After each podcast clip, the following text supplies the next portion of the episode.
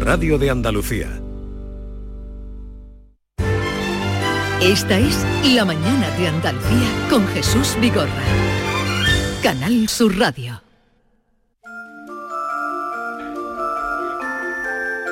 En el día de la lotería, que fue ayer, que siempre contenta a los pocos y decepciona a los muchos, hubo en cambio una lluvia real que ha calado el campo andaluz y que nos ha favorecido a todos. Querido Antonio, te escuchamos. Muy buenos días, querido Jesús Vigorra. Perversos de la lluvia. El premio gordo más grande cayó aquí, en Andalucía. Nadie jugaba el sorteo y todo se beneficia. No hay donde no haya caído, y si lo hay, que lo diga y le damos entre todos para que sienta alegría. Nadie jugaba el sorteo, nadie en su casa tenía guardado el número mágico, y sin embargo, la rifa ha sido tan generosa que a todos dio su partida. No eran voces de chiquillos, ni eran voces de chiquillas las que cantaban a gloria la mañana de Sembrina. Era la gente del campo, loca con la lotería de una lluvia de millones de agua del cielo, bendita. Y la gente de ciudad que sabe bien lo precisa que es el agua para el aire, para la salud, la vida. A todo nos ha tocado la líquida lotería. Miremos cómo está el campo, cómo las tierras henchidas, cómo están los olivares y la raspa que ya iba encañando poco a poco y con miedo a la sequía. Mirad cómo corre el río, cómo las nubes se miran en las lagunas hermosas de las tierras. ¡Qué delicia! Ver la hermosa transparencia de la luz serena, limpia, tan señora, tan perfecta, tan a otras luces distinta. Dijo la voz de la mano, descargad, nubes remisas, bajad como en un diluvio y bañad Andalucía. Y la lluvia bajó entera, firme, segura, precisa, y a la gente de esta tierra le tocó la lotería. La lluvia tan necesaria, tan necesaria. José Chamizo es defensor del pueblo andaluz, cura, activo militante en favor de lo que se puede hacer, creador de voluntarios por otro mundo, en fin, tantas cosas. José Chamizo, buenos días. Muy buen día. ¿Cómo estás? Cada día mejor. Yo te veo bien. Sí, que estoy cada día mejor, la Eh, verdad. Y, y la fin, gente últimamente está todo el mundo regular y yo me siento que a, mejor. que a mí me alegra mucho preguntar a la gente, ¿cómo Sí. estás? Y la gente que te diga, estoy estupendamente. Sí, yo me siento muy bien de momento. Y además ha llovido. Eso ya es una guinda de la vida, eh, porque vamos, estaba ya, yo estaba nervioso cuando no llueve, Yo, me pongo muy nervioso. yo me pongo, y, y a veces lo digo, digo, yo no tengo ni una maceta de tierra, porque creen que solo los agricultores que tienen tierra, digo, "Oh, ojo que yo no tengo ni una maceta. Yo sí Pero tengo. me alegro mucho de que, de que llueva, que porque Claro. procediendo de una zona rural, como la comarca Los Pedroches, que tú bien Ya, conoces, ya, ya. eh, es siempre un sentimiento la, la lluvia, ¿no? Claro, y un deseo. estábamos camino de una ruina grande, ¿eh? Con la sequía y todavía va a permanecer mucho tiempo, pero ahí estamos. Y también cambia las cabezas un poquito. Sí. ¿Sabes? La lluvia también parece que penetra en las ideas. Bien, enseguida vamos a hablar un ratito con José Chamizo, que lo he invitado para que nos cuente, ya saben ustedes, fue 17 años fuiste defensor del Sí, pueblo sí. andaluz. Sí, creo que sí, sí. ¿Lo echas de menos? Yo no. No, porque sigo haciendo lo mismo sin cargo. ¿Sabes? O sea, y Ahora- jubilado. Ahora hablaremos de eso. La Mañana de Andalucía con Jesús Vigorra. Hay un sentido con el que no nacemos, que se educa, se aprende y se trabaja. No temas, el uso no lo gasta. Sentir que puedes cuando otros dudan de que puedas. Dejar de oír las dudas que hay ahí fuera y así escuchar lo que susurra tu alma. Y en la oscuridad ver solo luz, ver solo calma. Es la actitud la que nos hace capaces. Grupo Social 11. Feliz Navidad. Canal Sur Sevilla. ¿Te está afectando la subida de la luz? Claro que sí. Por eso en Insolac Renovables instalamos paneles fotovoltaicos de autoconsumo con los que podrás generar tu propia electricidad. Y ahora, con la subvención del 40% de la Agencia Andaluza de la Energía, lo tienes mucho más fácil. Entra en insolacrenovables.com e infórmate de las ventajas que tiene el autoconsumo. Insolac, expertos en energías renovables desde 2005. Estas navidades vive, disfruta y siente la algaba. El ayuntamiento activa un plan de ayudas directas a los autónomos algabeños de 300.000 euros y en marcha la campaña navideña Rasca y Regala. 40.000 euros para repartir en premios, fomentando el comercio local y en beneficio de los algabeños y visitantes. Por sus negocios, por sus familias. Ayuntamiento de la Algaba. Diputación de Sevilla. Plan contigo. Han sido días duros, meses separados, vernos a través de pantallas y de abrazos virtuales. Sí, hija, estoy llegando. Voy en el autobús. Estamos deseando verte, mamá. Si algo nos ha enseñado esta pandemia, es que moverse es un regalo. Hija, mamá, ¿cómo os he echado de menos? Esta Navidad vuelve a moverte por Sevilla. Feliz tu Sam. Ya ha llegado la Navidad al Centro Comercial Los Alcores. Acércate y vive la ilusión de hacer tu carta de los deseos entre la mejor selección de tiendas y te envolvemos tus regalos gratis. Además, podrás conocer a Papá Noel y los Reyes Magos. Consulta los horarios en ccalcores.com. Ven a la Navidad del Centro Comercial Los Alcores y recuerda que abrimos todos los domingos de diciembre en Autovía Sevilla-Málaga, salida 7. Mucho donde disfrutar. Navidad. Los ojos de los niños adquieren un brillo especial, el brillo de la ilusión. Buenos pensamientos, deseos, gestos, buenas acciones. Nos conmovemos por los recuerdos, por quienes nos rodean y por los ausentes. Y sobre todo, por los recién llegados a la vida. La vida que vuelve a ser un renacer emocionante de luz y esperanza por un mundo mejor. Navidad. Un hermoso sueño que todos guardamos y que guardamos en tu caja de los sueños. La radio. Feliz Navidad. Canal Sur Radio. La Navidad de Andalucía. La mañana de Andalucía con Jesús Vigorra.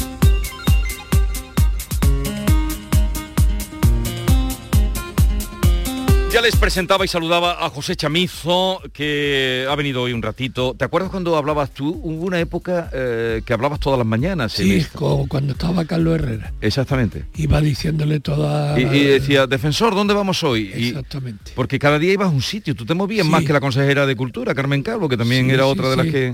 No, yo he visitado todos los pueblos de Andalucía dos veces, todos.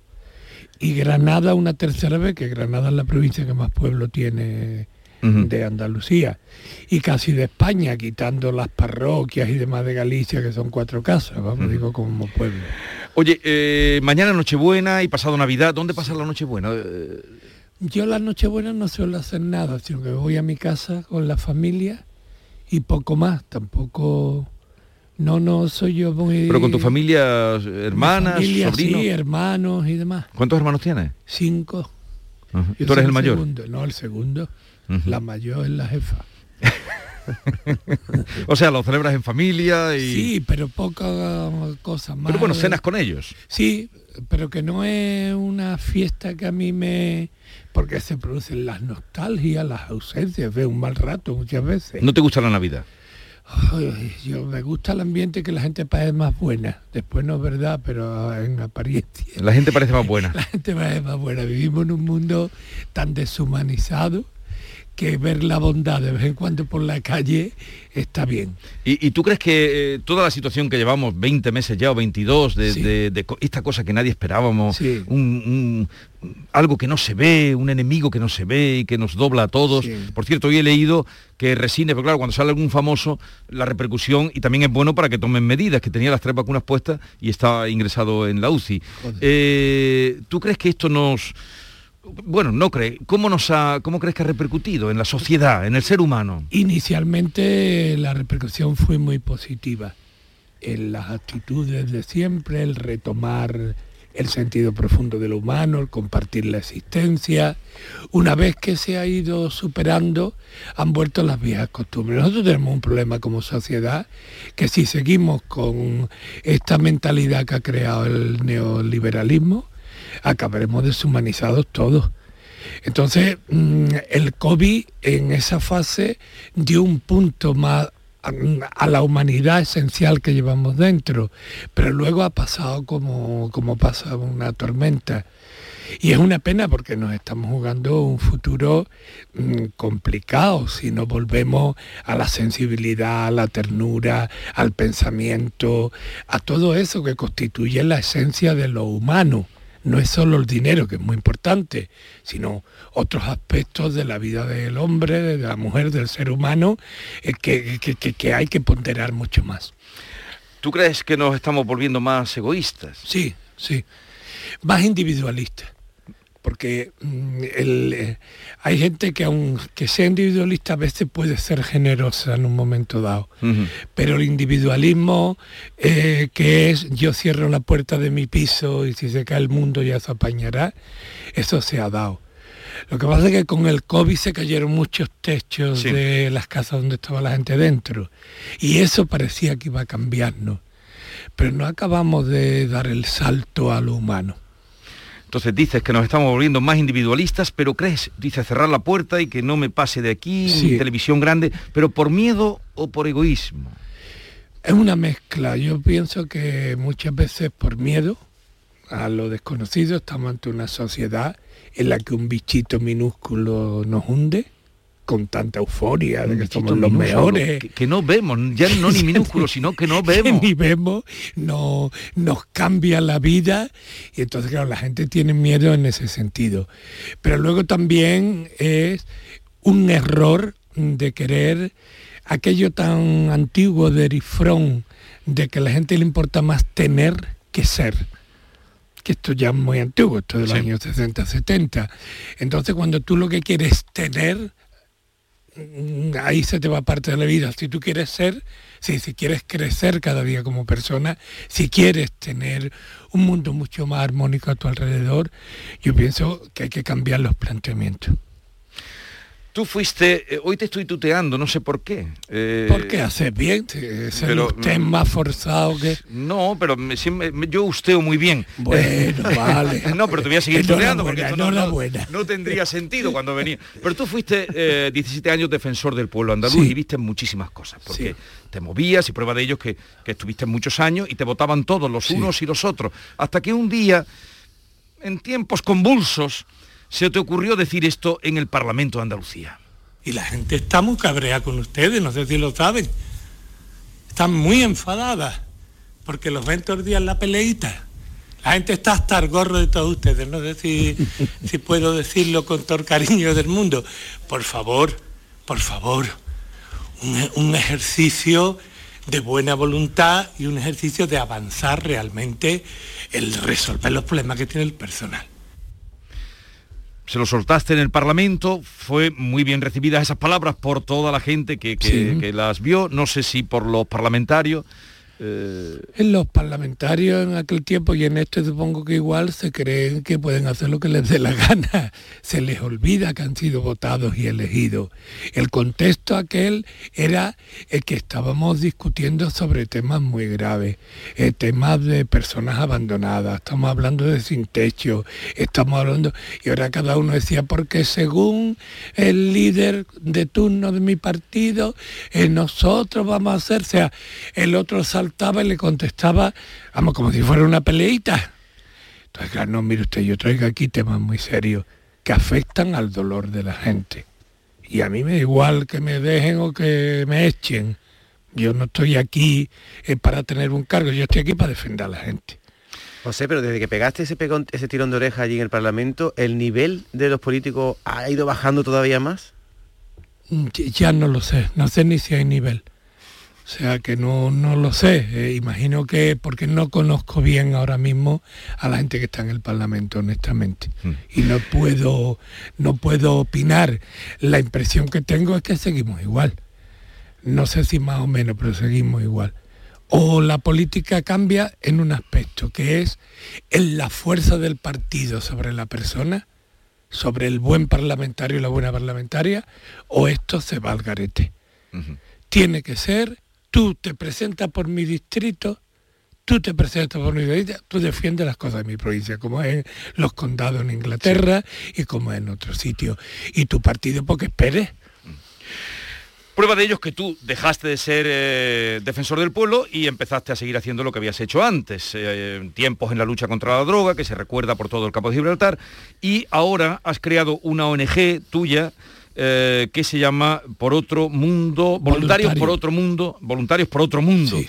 Y te has dirigido, esa ONG se dirige a menores estutelados. Estutelados son los menores que cuando cumplen 18 años están tutelados hasta esa edad por la Junta de Andalucía en este Sí, caso, sí, es la cumplen que- 18 años y ya... eh, Hay un grupo que sale a la calle, Sale otro me- se quedan en pisos. Este gobierno ha conseguido, y eso hay que reconocerlo, crear más pisos eh, para grupos destutelados, pero no obstante hay todavía una carencia importante. Nosotros qué hacemos con ellos, aparte de acogerlos, sin ayuda en principio más que del Ayuntamiento de Jerez, algo de la Caixa, Banco de Alimentos, comunidades religiosas que nos ayudan bastante, monjas sobre todo, que la verdad es que están que se salen.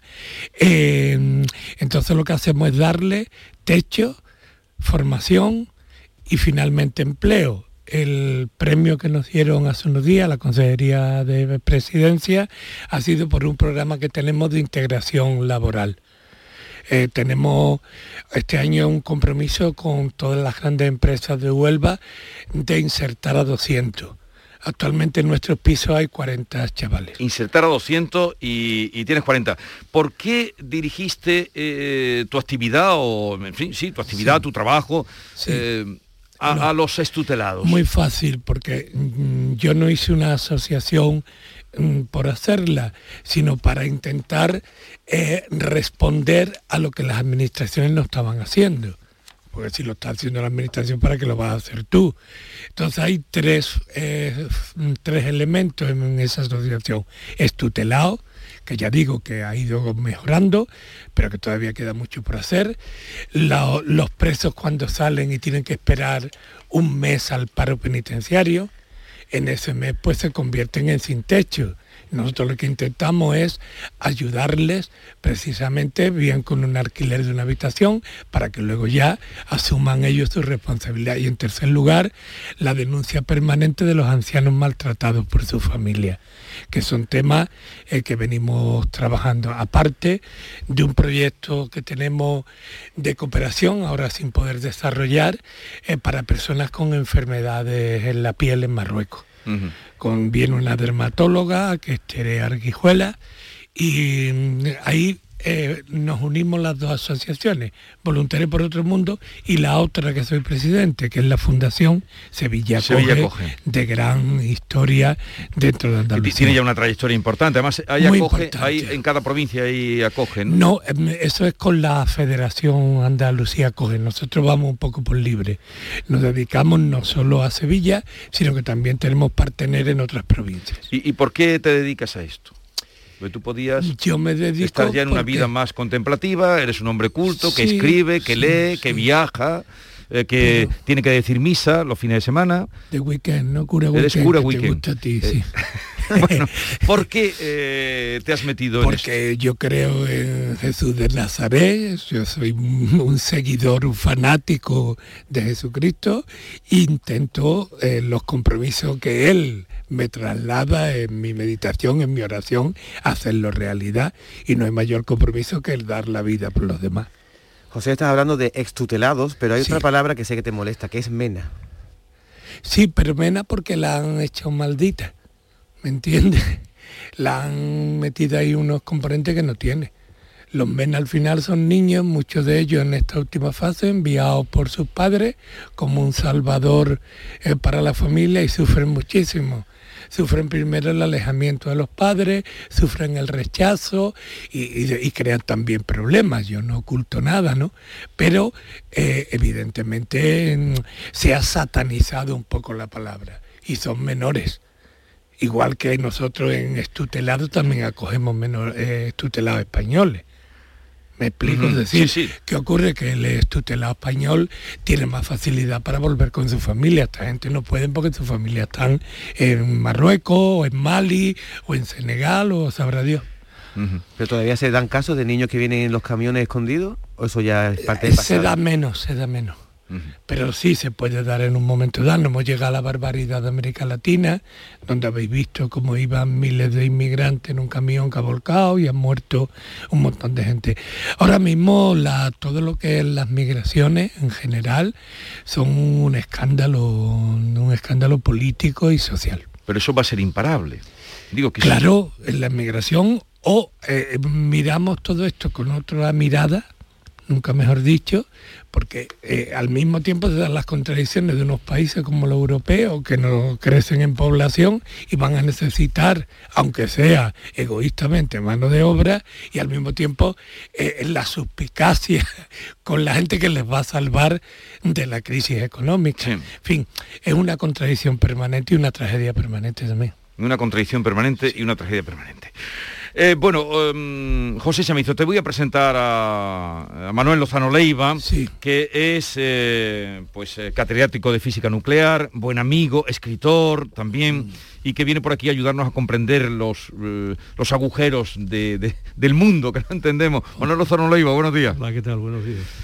¿Conoces a Chamizo? Por supuesto, y además me resulta profundamente agradable escuchar esas palabras con las cuales estoy casi de todo de acuerdo. ¿En, qué? y que, no sé, eh, podemos entablar eh, eh, conversación al hilo de lo que ha dicho, en lo Solo he discrepado un poquito de lo que decías, pero sobre el debate, porque no estoy del todo convencido sobre las consecuencias del COVID. Sí. yo creo que mm, pueden ser más positivas de las que has apuntado antes. Efectivamente, como decías, ha habido dos fases, una en donde realmente hemos respondido extraordinariamente bien, que fue la primera del confinamiento, cuando estábamos desconcertados todo el mundo. En ese desconcierto y ese temor yo creo que reaccionamos muy bien y después muy mal, como bien estaban diciendo. De acuerdo 100% por ahí. Sin embargo, yo creo que ha habido más, más resultados positivos también, no solo negativos. Eh, se ha vuelto a, coger, quieras que no, la solidaridad entre la gente y sobre todo además la inseguridad de saber que no todo está eh, a nuestra disposición, de que estamos sometidos a amenaza y que nuestra que tenemos que tener una actitud valiente, ¿no? Mm. Porque se nos puede venir encima algo que no esperábamos, ¿no? Como esto. Y después también yo creo que es que, y ya voy a lo mío, ¿no? También tenemos que tener, y hemos tenido mucha más confianza en la ciencia, ¿no? Mm. La ciencia que ha resuelto un problema de miles de millones de personas. estamos de acuerdo, no hay mucha discrepancia, hay matices, pero estamos de acuerdo. Sí, sí, solo decía en cuanto a matices o alguna otra vertiente, vertiente nueva que tiene el COVID, ¿no? Así que yo creo que hay también después consecuencias que van a ser posiblemente muy positivas. Yo creo que la más tangible va a ser lo del teletrabajo. Mm. Porque el teletrabajo va a permitir más conciliación familiar, va a permitir ahorrar desplazamientos, va a cambiar posiblemente el concepto de vivienda y el problema de la vivienda, no va a haber mm. necesidad de tantas cosas, eh, se va a rendir mucho más. El teletrabajo, la gente trabaja mucho más, la mayoría de la gente. A mí hay dos cosas que me dan pánico, que son las citas previas y a veces el teletrabajo en la administración. Sí, sí. Pero si te soy honesto, yo creo que el teletrabajo para gente que está en su casa, que, que mm. puede teletrabajar, eso está perfecto. Pero eso de la cita previa es que he tenido experiencia de ir a una oficina que no hay nadie, yo no llevar cita previa porque me habían urgido un documento y decirme que no me atienden. Que pida cita previa. Pero existe la posibilidad de optimizar. Sí, no, no, pero te digo que soy un poco alérgico a la cita previa. A la cita previa. Al teletrabajo no tanto, lo que sí creo que algunas personas de la función pública tienen que cambiar de actitud. La administración se mantiene gracias a los buenos funcionarios, siempre lo diré. Pero hay un grupito que tienen que hacer un curso de empatía y por lo menos si no son simpáticos que sean empáticos. Eh, hoy, ayer se aprobó, hubo, sacaron adelante una mm, norma, ley estrella de esta legislatura que es la eh, simplificación de la administración pública en Andalucía, ya lo sabe. Pero tú crees que además de esa esta ley hay que a los funcionarios también... Eh, a un grupo de funcionarios, yo siempre defiendo a los buenos, ¿eh? Sí. que son muchos. Eh, pero ahí hay un grupo que son irreductibles. Lo de encogerse de hombros, eso que cuando yo en el programa de la tarde tantas veces decían encogerse de hombros. Sí, tú lo has vivido por derecho, vamos. Aquí no. Que no, que no. Cuando eh, un problema que él seguro conoce mejor que yo, las nuevas tecnologías y la gente mayor es que hay que tener una persona que te explique, no, le doy un link y el otro hombre se cree que el link es una cosa mala. Una casa de trato, como se decía antes. y el hombre, claro, él se queda perplejo. Entonces, mira, no. Esto lo empezaron los bancos con el dichoso cajero automático que todo para un confesionario, nunca mejor dicho. Tú vas allí y le cuentas todo. Lo que debe, lo que no debe, puede pagar. Está tres horas en la cola esperando que alguien pague un recibo de la luz. Cuanto antes llevaba ventanilla, no sé. Y funcionaba y funcionaba. Exactamente, perdona, pero eh, la optimización que han conseguido los bancos es lo que tienen que conseguir la administración pública, porque se puede optimizar todo software para atender a las personas que son naturalmente deficientes y a las que no se les puede exigir en absoluto que tengan unas habilidades determinadas. Eso, es lo que a mí me, me puede molestar de la evolución de las nuevas tecnologías. Lo demás estamos de acuerdo, que sí, que creo que es un gran avance positivo, etcétera, etcétera. También me da miedo mm, que el contacto humano venga un poquito abajo. Estoy de acuerdo. Mm, bueno, eh, para la gente que nos ha escuchado y que te ha vuelto a escuchar, eh, querido Chamizo, eh, gente que, porque hay muchos de decir, ¿yo qué hago? ¿Qué puedo hacer? Voluntarios por otro mundo, que es la ONG tuya, ¿tenéis el link o cómo se puede la gente conectar con vosotros? no sabes, en la calle conectan en Jerez con Michel Bustillo, que lo conoce todo el mundo de Jerez, aquí conmigo, que me conoce también algunos, y luego tenemos una página web. que, sí, que buscando voluntarios por otro mundo sí, os encuentran. efectivamente. Y, Sevilla, coge está mucho más. Está mucho más implantada y va muchísima gente todos los días. Ahora cuando llegue tendré allí un montón de gente esperando. Vale. ¿Y desde cuándo no vas por Italia, que es tu segundo país? Pues ya llevo con el virus todo el tiempo del virus, que es un año largo, ¿no? me va a dar algo a mí. ¿Y la echas de menos? Mucho. Pero cuando me la hecho de menos, tengo por ahí un amigo que me ha mandado una pasta muy buena, uno que tú conoces. ¿A una pasta? Una pasta que hace él muy buena, que es Javier, ¿vale? Bueno, pues eh, ha sido un placer, no tardaremos tanto en vernos, hace mucho que no te veía por aquí. Cuando tú quieras, ¿Eh? esto es lo que es. Y otro día hablamos de teatro. Lo que tú quieras. Estoy dispuesto, ¿vale? Le, decía a José que a Italia se puede ir con el pasaporte verde, que, que puedes ir, vamos, que no te van a prohibir la entrada. Es muy complicado. La, eh, intenté ir, un día que me caí, me rompí una costilla y no pude ir.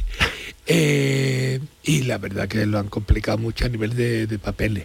Pues no, ¿eh? yo estuve en Italia el mes pasado. Pues tú has pasado inadvertido, pero si te llegan, te a cogerte la lían. A eso han puesto una cantidad de requisitos. Yo tengo que ir en marzo a Pisa, que van unos amigos míos para allá a la Universidad de Pisa, y quiero ir a verlo allí y la verdad es que mm, no solo pasaporte COVID, rellenar un formulario en fin un formulario más no sé qué y de pronto te dice la compañía aérea eh, porque ellos quieren ser más puritanos que nadie que otro papel y anda ya bueno, José Chamizo, muchísimas muchas gracias, por la visita y hasta otro momento que seguiremos hablando. Un abrazo. Gracias. No, ya os juntaré otro día, ¿eh? porque eh, sí, otro día hablaremos mm, de la ciencia eh, con la solvencia de la calle, con lo imaginado, con el firmamento. Hasta luego, José. Hasta luego. Información, cercanía, diversión. Así es la tarde de Canal Sur Radio con Mariló Maldonado, también en Navidad. Tu programa de radio de las tardes en Andalucía, con toda la actualidad y las mejores historias de estas fechas. De lunes a viernes desde las 3 de la tarde. Canal Sur Radio, la Navidad de Andalucía. Regalar descanso es regalar bienestar y Descansa en casa lo sabe. Por eso para esta Navidad te ha preparado una súper oferta que te vendrá pero que muy bien. Compra tu nuevo colchón de matrimonio hecho a medida, a tu gusto, según tu peso, edad y actividad física, con tejido Fresh Reds para estabilizar tu temperatura corporal mientras duermes. Ahora con un 50% de descuento tal como lo oyes, un 50% de descuento. Llama ahora al teléfono gratuito 900-670-290 y un grupo de profesionales te asesorarán sobre este gran colchón sin ningún tipo de compromiso. Esta Navidad Descansa en casa quiere que regales descanso, qué mejor. Así que por comprar tu nuevo colchón de matrimonio personalizado te regalan otros dos colchones individuales, naturalmente también personalizados. Pero aquí no acaba la oferta, solo para esta campaña de Navidad. Descansa en casa te regala las almohadas de las mismas medidas que tus colchones en viscoelástica de gran calidad. Porque la Navidad es tiempo de regalar. A todos nos gusta, ¿verdad? Y qué mejor regalo que tú y tu familia descanséis como os merecéis. Además, si eres una de las 50 primeras llamadas, también te regalan un aspirador inalámbrico ciclónico de gran autonomía con batería de litio. No habéis oído nada igual, ¿verdad? Claro. Pues llama, llama ahora al teléfono gratuito 900-670-290 y cambia, cambia por fin tu viejo colchón por uno nuevo con un 50% de descuento y llévate gratis dos colchones individuales, las almohadas de viscoelástica y un aspirador maravilloso inalámbrico. Si no te lo crees, llama al teléfono gratuito 900-670-290 y verás cómo es verdad. Compruébalo. Venga, es una gran oferta de descansa en casa para esta Navidad. 900-670-290.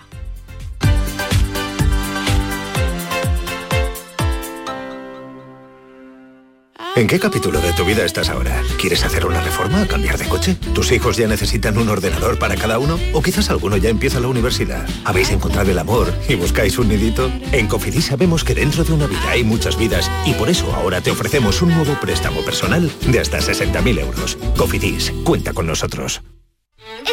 De no celebrar la Navidad. Es que no vino nadie. Si no había ni regalos. Pero este año se va a acabar. Queremos volver a jugar. ¡Esos! Porque todos queremos volver a jugar. ¡Vuelve la Navidad! ¡Vuelve a tiendas MGI! En cofidis.es puedes solicitar cómodamente hasta 60.000 euros. 100% online y sin cambiar de banco. Cofidis, cuenta con nosotros. Tranquilidad se escribe con tres cifras. 112. Ante cualquier situación o emergencia y en cualquier lugar, marca el 112. Ellos sabrán qué hacer y coordinarán todos los operativos necesarios para socorrerte. Un servicio rápido, gratuito, multilingüe y con calidad certificada. Siempre a tu servicio. Todos los días, a todas horas y en cualquier lugar podemos ayudarte. Recuerda, el 112 salva vidas. Junta de Andalucía. Escuchas Canal Sur Radio en Sevilla. El futuro no está escrito, se construye. Porque tu futuro también es el nuestro, en Caja Rural te aportamos toda nuestra experiencia. Planes de pensiones de Caja Rural. Construyamos tu futuro juntos. Ven antes del 31 de diciembre y obtén interesantes incentivos. Documento de datos fundamentales para el partícipe, alertas de liquidez, indicador de riesgo, planes en promoción y condiciones en segurosrga.es. ¿Turquía? Necesito un diagnóstico previo, que me opere el mismo médico y que también me haga un seguimiento del posoperatorio. Eso en Turquía no lo tengo, pero en Clínica Calón sí. Especialistas en trasplante capilar mediante técnica FUE, además de rellenos faciales, toxina botulínica, balón gástrico, todo un lujo y en Alcalá de Guadaira. Síguenos en redes sociales o llama al 955-433-709. Recuerda, Clínica Calón, tu médico de confianza. Airesur Today. En Airesur seguimos de estreno. Esta semana estrenamos Sprinter para que tú estrenes modelito en el gym. Escuchemos a esta clienta. Por si era poco, ahora también un Sprinter. Y con la ropa deportiva que tiene ya no tengo excusa para no moverme. En Airesur nos gusta estrenar. ¿Y a ti? Centro Comercial Airesur. Vive un gran momento cada día. Bienvenidos a Sacaba. Mil metros de electrodomésticos con primeras marcas. Grupos Whirlpool, Bosch y Electrolux. Gran oferta hasta fin de existencias en Sacaba. Lavadoras de carga superior in the city Whirlpool desde 199 euros. Solo hasta fin de existencias. Solo tú y Sacaba. Tu tienda de electrodomésticos en el Polígono Store en calle nivel 23. Sacaba. Mamá, eh, hemos pensado en pasar Nochevieja en casa de mis suegros y Año Nuevo aquí contigo. ¿Te importa? ¿A mí? ¿A la madre que te trajo al mundo? ¿A mí qué me va a importar? El 1 de enero os espero en casa. Anda, toma tu cupón extra de Navidad de la 11. En Navidad, qué bello es repartir. Cupón extra de Navidad de la 11. El 1 de enero, 75 premios de 400.000 euros y más de 910.000 cupones premiados. Compra ya tu cupón. 11. Juega responsablemente y solo si eres mayor de edad. En Navidad todos deseamos lo mejor para los nuestros. Desde 1953, la Logroñesa me ofrece el mejor mazapán. Un sabor único, artesano y tradicional. Pero como no solo de mazapán vive el hombre, ahora también tienen turrón blando y torta imperial. Mazapanes de Montoro la Logroñesa. La Navidad en su mesa. La mañana de Andalucía con Jesús Vigorra. Buenos días, Vigorra. Soy Manuela de Sevilla. Primero felicitaros las fiestas, que tengáis una feliz Nochebuena, un feliz entrada de año. Y sobre la pregunta que has hecho, pues estupendamente, porque resulta que yo, cuando el gobierno dijo de quitársela, yo no me la quité. Yo sigo en exteriores con mi mascarilla, aunque habían dicho que se podía ir sin mascarilla. Curiosos días desde Sevilla, Jesús. Muy brevemente, estoy vacunado desde julio, tengo 42 años y soy diabético de tipo 1. No me voy a poner la mascarilla en el exterior siempre que, siempre que se pueda guardar la distancia de seguridad y no haya aglomeraciones, dado que lo único que escucho es a los expertos decir que no es necesario y que además no va a contribuir a, frenar la nueva cepa del virus, por lo que lo considero absurdo y no lo voy a hacer. Eh, yo hago caso a los expertos, al gobierno procuro no hacerle mucho caso. Un abrazo y muchísimas gracias. Buenos días, Vigorre y compañía. A mí lo que me parece con esto de que pongan la mascarilla obligatoria en la calle es que vamos a tener a todo el mundo corriendo para las terrazas de los bares para poder quitarte allí la mascarilla. Buenos días. Buenos días Jesús y equipo. Ana desde Huelva. ¿Que qué me parece? Pues estupendamente. Porque a la vista está de que esto nos ha ido. Lo que deberíamos de tener es más cabeza. No hace falta que los gobiernos ni las comunidades nos digan lo que tenemos que hacer. No somos adultos, no somos personas con conocimiento o qué. No supuestamente tenemos, mm, mm, somos personas para saber lo que tenemos que hacer. Esto nos ha ido y no sabemos si se irá. No quiero pensarlo. Pues entonces, donde haya gente, vamos a ponernos la mascarilla, que no pasa nada. Buenos días, desde Sevilla. Pues yo no estoy de acuerdo con las mascarillas en la calle habiendo distancia. No obstante, sin ser obligatorio, yo he visto muchas personas con mascarillas, pero creo que en zonas abiertas, con distancia, no debe de ser obligatorio. En lugares cerrados, en lugares públicos, mm, sí, pero lo que no es lógico es que te pongas la mascarilla en la calle y ahora te metas en un bar donde no hay aforo, con más gente y te la quites. Buenos días, soy Ricardo de Granada. Eso de la mascarilla en lugares exteriores es que no tenía que haberse quitado. Porque yo de hecho no me la he quitado durante todo este tiempo. Yo salgo para arriba, para abajo, donde vaya.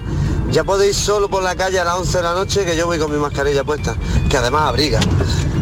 Eh, es, que, es que eso es de lógica pura. Si es que vas por la calle y yo que me muevo por Granada, va a la calle abarrotada de gente y van todo el mundo alegremente sin mascarilla. Así no va a salir luego lo que sale. Venga, un saludo. Gracias. Eh, igualmente para ti, para todos, hay muchísimos mensajes, iremos dándole salida. Eh, Manuel Lozano Leiva, ¿qué piensas de... Bueno, Yo de, en esto soy absolutamente radical, exacta y rigurosamente lo que digan los virólogos y los epidemiólogos. Si ellos aconsejan eh, ponerse la mascarilla por la calle, creo que hay que respetarlo. Y si en un momento determinado están diciendo, como han hecho, que manteniendo la distancia de seguridad eh, no es necesario, pero hay que seguir pues que no se ponga al aire libre, pero hay que seguir atentamente a lo que dicen ellos porque el virus es algo que son, son ellos los que entienden perfectamente su propagación. Y en un momento determinado, si dicen que hay que llevarla por la calle, hagámosle caso. pero además el, el Omicron, este... eh, Es mucho más Esta mañana hablaba con un inmunólogo, inmunólogo de Granada, decía que es verticalidad, que nos hagamos a la idea que la, la, eh, proyección es vertical, eh, Sí, digo, a sí, la hora de... un crecimiento extraordinario. En entonces hagámosle caso. Pero insisto. claro, Manuel, como ha dicho una señora ahí, eh, vamos por el campo y hay que ponérsela y después vamos a un bar donde no, por hay- el campo no hay que ponerse. Bueno, va- por la calle, por, el- Sí. por la calle hay que ponérsela. Y ahora vas a un bar donde hay 20 personas comiendo, todos se la quitan y ahí es donde se produce la- el contagio. Entonces, la es señora, ¿no? la señora lleva toda la razón, claro. sé que estoy de acuerdo. Pero es que en el bar también eh, tendríamos que aplicar la responsabilidad y el sentido común, ¿no? Naturalmente, y también el aforo hay que mantenerlo y todas las medidas que nos dicen las autoridades sanitarias hay que seguirlas escrupulosamente. Recordar que hemos pasado de 42 que llegamos, una incidencia tan mínima como 42 cada 100.000 habitantes, estamos ya en centenares. ¿no? No, estamos, en Andalucía hemos pasado ya los 500 por y, ejemplo. y- y en, eh, en España los 700. Entonces esto hay que afrontarlo de una manera mucho más seria de la que nos la estamos tomando algunas veces. Yo, por ejemplo, y fíjate que no quiero hacer, dar lecciones, pero yo doy clase con la mascarilla puesta ayer y estos días y de pronto me doy cuenta que me la he quitado porque es que me estoy agobiando Sí. dando las clases y inmediatamente me la, me la pongo y pido perdón a los alumnos y demás porque lo cual quiero decir con esto que también es lógico que haya personas que en un momento determinado por distracción o por agobio o por lo que sea se la quiten, ¿no? Pero hay que tener mucho cuidado. Sí, pero también la distancia de los alumnos del Sí, no, profesor. en mi caso no, pero quiero decir que si en mi caso es inevitable y estoy aconsejando que se mantenga la mascarilla, pues también entiendo que no hay que ponerse extraordinariamente riguroso ni violento como se está poniendo mucha gente con alguna que en un momento determinado se la quita. ¿no? Sí. La responsabilidad, el sentido común. Bueno, ahora hablaremos de la parte ya concreta. Vamos a hablar del el mayor telescopio del mundo. Sí. Que se pone en marcha. Y de la historia. De la historia y del mundo. Se pone en marcha. Mañana. Mañana. posible- Bueno, ha tenido tantísimos retrasos que aunque está previsto que el lanzamiento sea mañana, porque estamos hablando de un telescopio espacial, pues es tan extraordinariamente delicada la tecnología que hay detrás que no nos extrañaría que hubiera otro nuevo aplazamiento. Pero en principio se iba a tirar el día de la lotería ayer y se va a lanzar mañana. El James Webb. Ahora hablamos de eso. La mañana de Andalucía con Jesús Vigorra.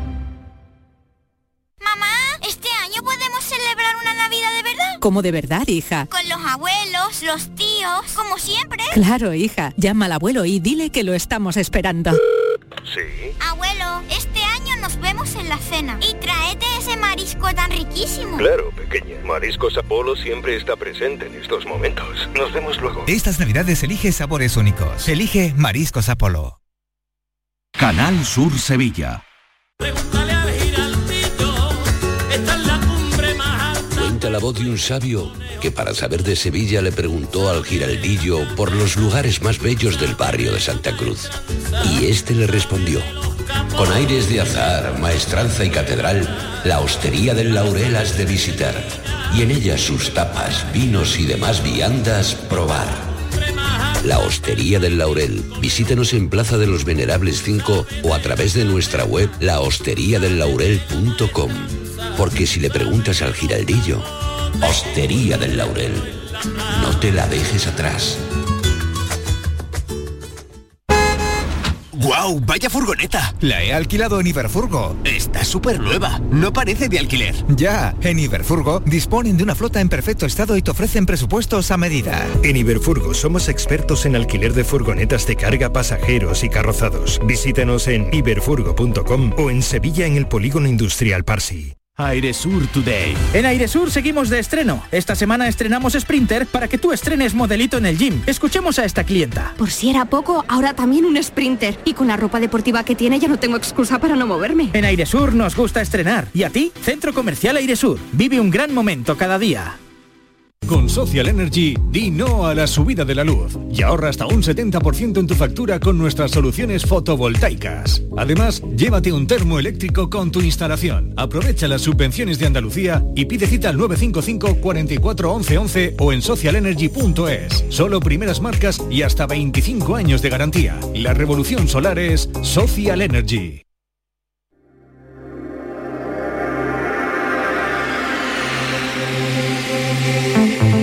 Andaluciencia, con Manuel Lozano Leiva. Manuel Lozano Leiva, que hoy eh, lleva aquí toda la hora con nosotros, porque él siempre da un paseo, mm, Eh, pero hoy como estaba lloviendo... Me he tenido que venir antes porque no había manera de pasear por el río. Pero te ha alegrado la lluvia, ¿no? Sí, sí. ¿Pero vienes sí, con sí. paraguas o sin paraguas? Sin paraguas, por eso me he venido.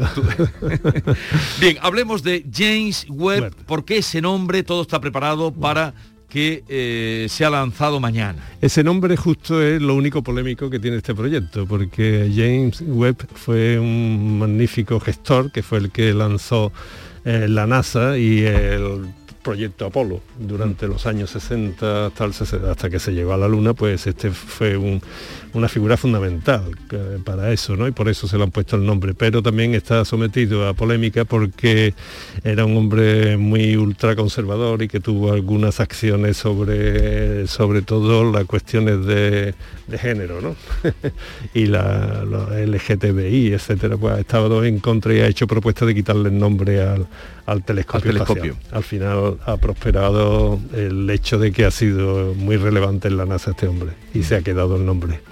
Y ese telescopio, Manuel, porque todo el mundo habla del James Webb, ¿qué va a hacer ese telescopio? Ese El- telescopio es una maravilla porque, mira, te voy a explicar un poco de cuando nosotros miramos al cielo con, con- a simple vista o con un telescopio, en realidad lo que estamos mirando es la historia del cielo. Tú imagínate, David, por ejemplo, que vamos a suponer esta noche, esta noche, en el mismo instante, hay tres astrónomas que están mirando la Tierra con sus telescopios de una tecnología extraordinaria, una desde un planeta que está, digamos, a 10 años luz, la otra que está a 80 años luz y la tercera astrónoma que está a 70.000 años luz.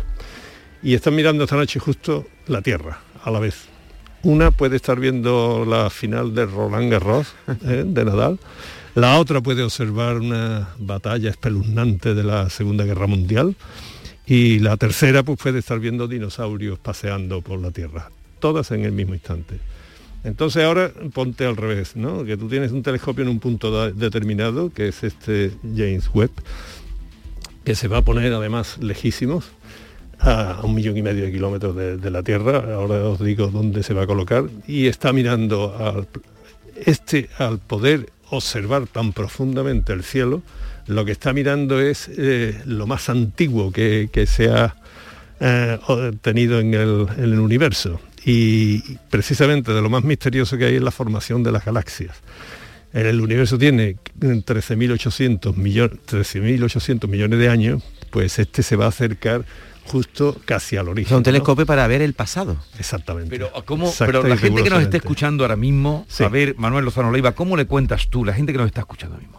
Eso de que con el telescopio se va a ver el pasado.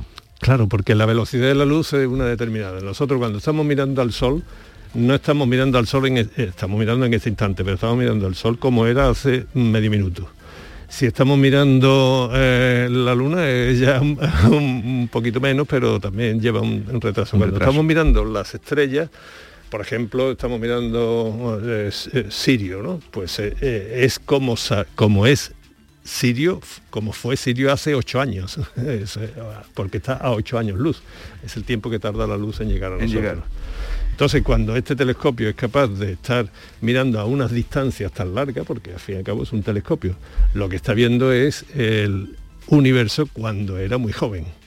¿Me explico? Porque es cuando salió la velocidad, eh, eh, va a recibir la velocidad, eh, la luz que salió eh, al principio del universo y ha tardado todo ese tiempo en llegar a la velocidad que lleva, que es la velocidad de la luz. ¿Qué pretenden descubrir con ese telescopio? Fundamentalmente porque ese telescopio es tan extraordinariamente sofisticado que puede ver, eh, hay muchos programas ¿no? para, para ver. Lo primero que, que es que es un telescopio que está en el infrarrojo. ¿Qué significa eso? Vosotros sabéis que los gatos, dicen, los gatos ven muy bien de noche. ¿no? Sí. y es verdad que tienen una sensibilidad mayor a los infrarrojos, que para nosotros los humanos no tenemos esa capacidad. Bien, eh, el universo, ya lo he explicado aquí alguna vez, está en expansión y además acelerándose. Al acelerarse, lo que se está es corriendo hacia el rojo, que se llama, ¿no? Es decir, como una sirena de una policía que cuando pasa va mucho más grave que ahora. Entonces, este en el infrarrojo va a estar viendo cosas que no han visto otros telescopios, como el Hubble, y es lo que está más lejos de todo.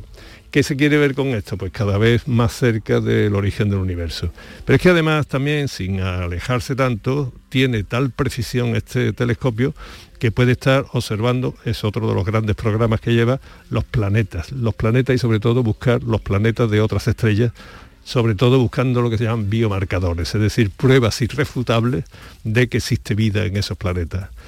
Es un telescopio fantástico porque ha costado una fortuna, Europa está ahí, ¿eh? es, es no solo de la NASA, la NASA es la que se lleva la fama, pero es la Agencia Espacial Europea y también la Agencia Cana- Canadiense. Canadiense, exactamente. ¿Y dónde se coloca? Decías que nos ibas a contar dónde se coloca ese telescopio coloca- y cómo se coloca. En el punto L2, Porque mañana ¿no? es que se lanza, ¿no? Mañana se lanza. O sea, mañana se lanza A- a desde la espacio. francesa, eh, el cohete es un Ariane 5, Vale. el último de los franceses, es muy bueno. O sea que tiene mucha componente europea esto, ¿no? aunque todo el mérito después se lo lleven los americanos, pero se coloca en un punto que se llama un punto de Lagrange, un punto de Lagrange, vamos a decirlo así. ¿no? Un pu- los puntos de Lagrange son cuando tú tienes eh, tres cuerpos, el Sol, por ejemplo, el Sol, la Tierra y otro, el satélite. Eh, eh, este tiene una masa muy pequeñita.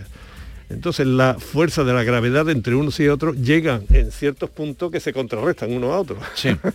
y en esos puntos se puede colocar un satélite orbitando en torno a ese punto. Y ahí se puede quedar sin consumir absolutamente ningún tipo de energía, sino que se queda estacionario. Se queda estacionado y, y se queda en el sitio por la eh, eh, relativo el, equilibrio entre, entre, las la- fuerzas. entre las así, fuerzas. así de simple. Entonces se queda ahí. Ahora, eso significa que tiene que tener una precisión de estar siempre apuntando a donde se quiera apuntar. Después también otra cosa que tiene este telescopio es que se tiene que proteger bastante de la radiación del sol porque está a una temperatura de cerca de 0 grados absoluto, 270 grados bajo cero o algo así. ¿no? Entonces no se puede calentar por el sol, se tiene que desplegar un panel como un abrigo ¿no? Para que se evite. Todo esto y el propio telescopio, que, que- que son 6 metros y pico de espejo, esto no cabe en un cohete. Entonces tiene que ir todo plegadito, todo plegado en el cohete, en la cabeza. Y cuando llegue a ese punto se tiene que empezar a desplegar. Esto es lo que más retraso ha provocado, porque desplegar con micromotorcitos un panel de estos que lo abrigue y después orientarlo, esto es eh, una maravilla tecnológica que esto pues se pensó en lanzar en el 2003 o 2004 y todavía no se ha avanzado. ¿eh? Es decir, que... Vamos con retraso. Claro, porque es que además ocurre una cosa, fijaros, el Hubble, que era el anterior, que os Sí. sonará, El Hubble, estaba a 500 y pico kilómetros. Y tuvieron un problema que, que da risa, ¿no? Tuvieron el problema de que, sabéis vosotros que los americanos pues, usan mucho los pies, las pulgadas, en fin, un sistema de unidades distinta al internacional, que nosotros, los metros, los centímetros, la- entonces algunos ingenieros, que hablábamos antes, pues se habían confundido las, las unidades. Con lo cual el Hubble al principio estaba miope. ¿Y qué fue lo que ocurrió? Que se pudo hacer la mayor reparación de la historia, que le tuvieron que hacer astronautas. Fueron allí, corrigieron y por fin funcionó. ¿no? Esto es imposible con este, porque no está a 550 kilómetros, está a un millón y medio de kilómetros. Un millón y medio de kilómetros. Sí, con un lo, millón con lo y medio. cual, de dejarlo allí en ese punto de la gran eh, es complicado. Ahí y no puede no se va a- poder reparar. Si hay un como problema, como no se despliegue un panel o como haya el más mínimo problema, eh, Pe- Pero cuando, ya no funciona. cuando esté a un millón y medio de kilómetros, se puede desde aquí, desde la Por Tierra, supuesto, nos está enviando continuamente, desde la Tierra estamos controlándolo todo. y, se- y se activa y se controla desde la Tierra. Claro, y entonces fíjate también como lo decíamos antes que la velocidad de la luz es limitada y que no es demasiado, tardan un tiempo en llegar y en responder y en ajustar y la transmisión de imágenes y de datos eh, es continuo. ¿no? O sea que cuando se tiene un telescopio allí, tú en tierra tienes a un montón de gente trabajando en Pero eso. como se estropee, astronautas no pueden ir a repararlo. O sea, No, como se estropee, se queda ahí si mañana tiene algún problema o en el despliegue de cualquier cosa, los sistemas de puntería, de, de calibración, etcétera, cualquier cosa que eso se pierde, me parece que son no sé cuántos miles de millones de dólares o de euros. Oye, eh, y todo esto para buscar el origen del universo. Sí, en buena medida uno de los grandes programas es justo la recombinación, es decir, lo que ocurrió unos 300.000 años después del Big Bang, que es cuando se puede observar lo que hay detrás, también se puede imaginar, pero eso es un telón, es como si quisiéramos inferir qué es lo que está o de qué va una obra de teatro con el telón echado. Sí. Eh, solamente porque estés escuchando. Hasta ahí se está pretendiendo llegar eh, o sea, ya cada vez más cerca del origen del universo. Y el origen del universo dices que tiene en 300.000... 13.820 millones de años, más o menos, con un cierto error de 10 a 15.000. Y entonces eso la verdad es que es fascinante. Y curiosamente del origen del universo tenemos menos dudas que del origen de las galaxias. Y este gran programa es ver por qué se formaron y cómo se formaron las galaxias primitivas. Volvamos a la Tierra. Eh, Manuel Lozano Leiva, muchas gracias por tu visita, por eh, cómo nos lo explicas. Que tengas una, bueno, una noche buena, en fin, sin sobresaltos, solamente con eso ya sería bastante. Por, eh, en fin, y nos encontramos la próxima semana. Muy bien, muchas gracias. Adiós.